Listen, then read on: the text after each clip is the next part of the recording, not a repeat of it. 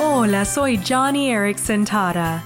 ¿Sabías que todo lo que hacemos aquí en la tierra tiene una relación directa con nuestra capacidad de gozo, adoración y servicio en el cielo? Es como si estuviéramos en las ligas menores aquí en la tierra, entrenando y practicando para las ligas mayores en el cielo. Para mí, esa es una gran motivación para seguir obedeciendo, perseverando y confiando. ¿Por qué? Porque no quiero poner en peligro mi estado eterno. Entonces, como dice el capítulo 3 de Colosenses, pon tu mente y corazón en las cosas de arriba no te enredes emocionalmente en los asuntos de este mundo. Aprende a ver el cielo como la verdadera realidad y la tierra como una sombra tenue.